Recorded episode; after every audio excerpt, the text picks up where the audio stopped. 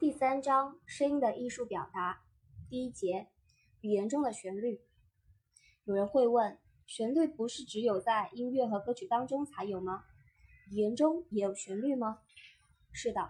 如果说我们听到过音乐和歌曲中演唱的旋律，也听到过戏曲和曲艺中告白的旋律，还听到过评书和京韵大鼓中半唱半白的旋律。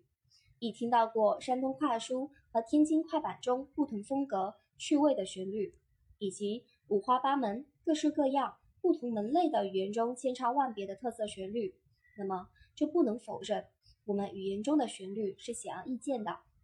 对于一个有声语言工作者来说，语言旋律是至关重要的。这里提到一个配音要诀，就是语言中的旋律无处不在。一、旋律基础。语言中的旋律可以简单的理解为声音调。音调是由什么构成的呢？首先是汉语拼音中的四声。在普通话中，规范的四声是汉语旋律的基础。四声就像乐谱，同一句普通话的旋律基础是一样的，也是不会改变的。即即使一千个人以普通话的四声来念同一句话，旋律基础应该是相同的，除非不是标准普通话。音乐作曲家。可以海阔天空，任意想象，凭自己的意愿组织旋律。但语言与音乐作曲不同，语言中的旋律创作受到四声的限制，因为四声是一个规范的、不会改变的旋律基础，因此语言创作、语言旋律的创作更具约束性。难道语言中的旋律就只有四声这么简单吗？当然不是，规范的四声起到区分普通话。及方言的关键作用，但不是语言旋律的全部。例如，我们都听到过在公共汽车或地铁上报站名的语音，医院叫号的语的声音，还有用电脑合成的电子音，那种将规范四声的词字词拼接在一起，呆板、机械而生硬的声音。它们的四声固然是规范的，但只是具备了四声的基础旋律，根本谈不上生动的语言旋律。它们不具有逻辑重音、节奏变化，没有灵魂和生命力。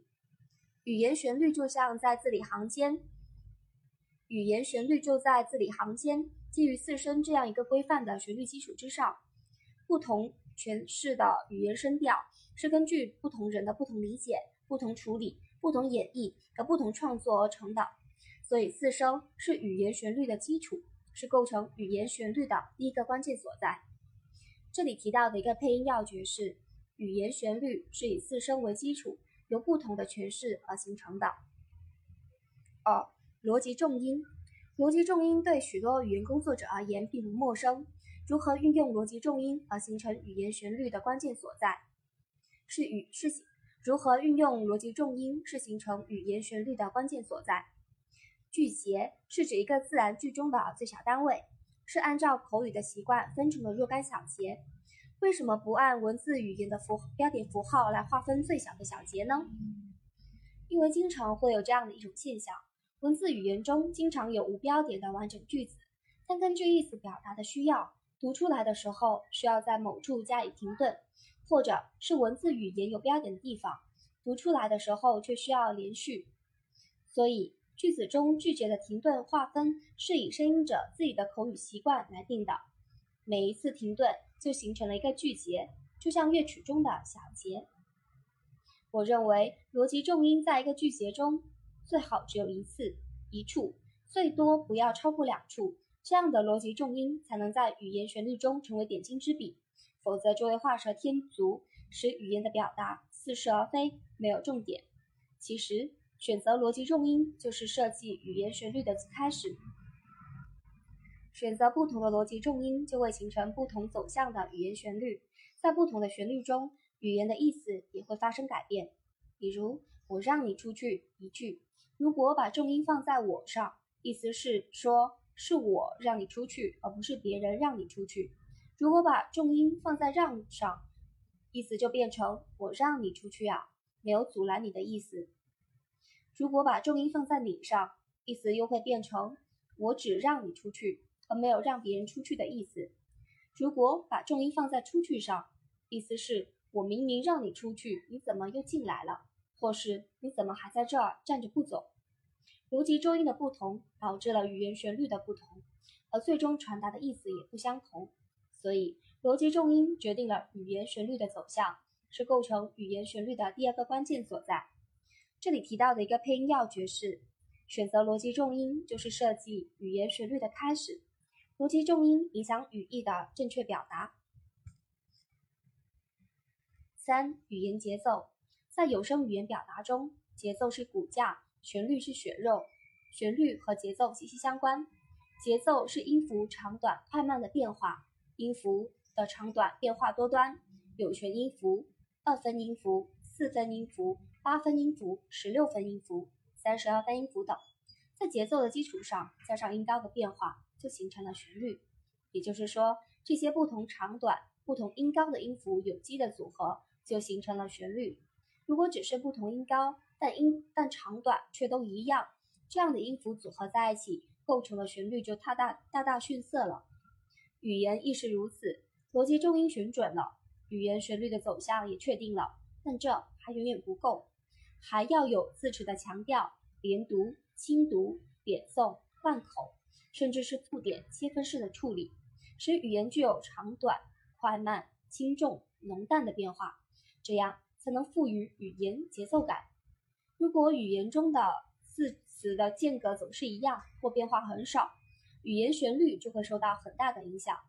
就拿句节的选择来说吧，由于每个人的理解不同，侧重的意思不同，句节的划分也就不太一样。整篇文稿中，也许某一句的句节会选择相同，但大部分句节和停顿常常是各异的，这就会形成不同节奏变化的语言旋律。如字词间、句子间、段落间都能选择合理得当的语言节奏，语言旋律就会鲜明生动、富有变化。无论在何种情况下，各种声调及节奏的变化一定是微妙的、自然的、合乎情理的。千万不能为了变化而变化，机械的设计音调、生硬的处理节奏，那样的语言是很可笑的。这里提到一个配音要诀。语言节奏是字词长短、快慢、轻重、浓淡的变化，句节的不同划分形成了不同的语言节奏和旋律。语言节奏及旋律的变化要合乎情理。四、字的雕琢与忽略，在语言中，咬字是体现风格的关键，语言旋律也与咬字的处理息息相关。吐字时，如果所有的字词都咬得太死。会给人咬文嚼字做作的感觉，而咬得太轻就会有模糊不清、囫囵吞枣、混沌暗淡之感，这两者都不可取。那么，如何让我们的有声语言听起来既清新雅致又恰如其分呢？其实道理就像中国花鸟绘画中的笔墨用法一样，有以王雪涛的《牡丹花鸟图》最具代表性，既有浓墨重彩，亦有淡淡水印。既显虚无缥缈，又实如复真；既有粗犷飘洒的挥墨泼挥毫泼墨，又有婉约娟秀的精工细笔。这一浓一淡，一虚一实，一稀一粗，完美交合，相得益彰。如此妙韵跃然纸上，令人赏心悦目，不不叫绝。语言中的咬字亦复如是，要突出重点，就不能喧宾夺主。该强调之处要精琢精雕细琢的强调，该忽略之处要一带而过的忽略。要知道，没有淡就没有浓，没有虚就没有实，没有粗就没有细，是舍得得，不舍不得的道理。反之，该强调的没有强调，该忽略的反而突出了，不止语言旋律会受到影响，语言中想表达的意思也会变得似是而非，模糊不清。要不就是所有的字词都咬得很死，整篇语音听起来很累，太实太满，没有空间，没有回味，没有情趣；要不就是所有的字词都咬得很轻很软，听起来太虚太空，没有重点，没有抑扬顿挫，没有精神。所以说，咬字的雕琢与忽略间就形成了一种对比，这种对比正是语言的意蕴所在，也可以说。是语言旋律中轻重缓急的音符。这里提到一个配音要诀：咬字是体现风格的关键，也与语言旋律息息相关。该强调之处要精雕细琢的强调，该忽略之处要一带而过的忽略。五、感觉气息的运用。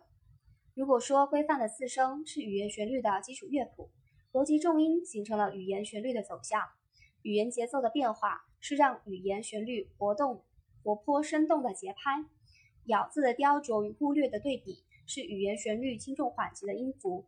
那么感觉气息的运用，则是语言旋律这部交响乐的指挥和灵魂。我之所以反复强调感觉气息，是因为我们往往无视它的存在。我在气息中谈到过，感觉气息是继基础气息和技巧气息之上的第三层气息，它是以一种非声的形态渲染语言中的，是一种内化于心的力量，与语言的内涵相互支撑，与情感相互依托，是语言间恰到好处的表达。